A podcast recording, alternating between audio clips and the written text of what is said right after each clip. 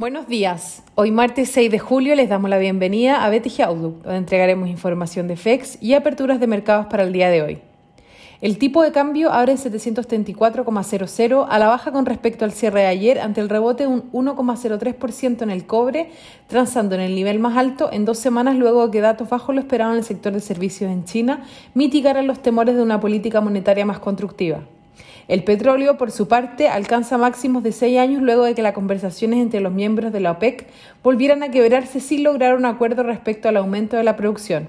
Como consecuencia, la Fed podría ajustar su política monetaria de manera contractiva ante eventuales presiones inflacionarias.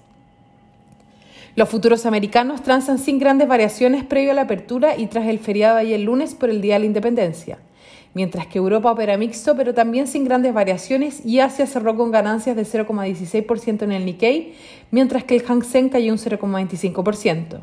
El dólar a nivel global se fortalece un 0,26% ante el alza del petróleo, mientras que la tasa del bono del Tesoro americano a 10 años cae un punto base hasta 1,41%. Las monedas emergentes retroceden ante el alza del dólar. En el plano corporativo, DI se desploma un 20% en el pre-market luego que el regulador chino ordenara remover a la aplicación de transporte de su plataforma de App Store, días después de listarse en Estados Unidos. En el plano económico, hoy tendremos la revisión final del PMI de servicios de junio en Estados Unidos a las 9.45, mientras que a las 10 se publicará el ISM de servicios del mismo mes. En Alemania, la encuesta de expectativas de julio sufrió un fuerte revés ubicándose en 63.3 puntos, bajo los 75.2 puntos esperados.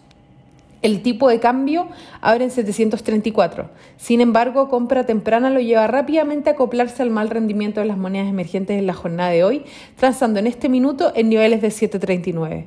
Técnicamente, la principal resistencia será 740 y luego 742, mientras que a la baja los soportes estarán en 736 y luego en 734.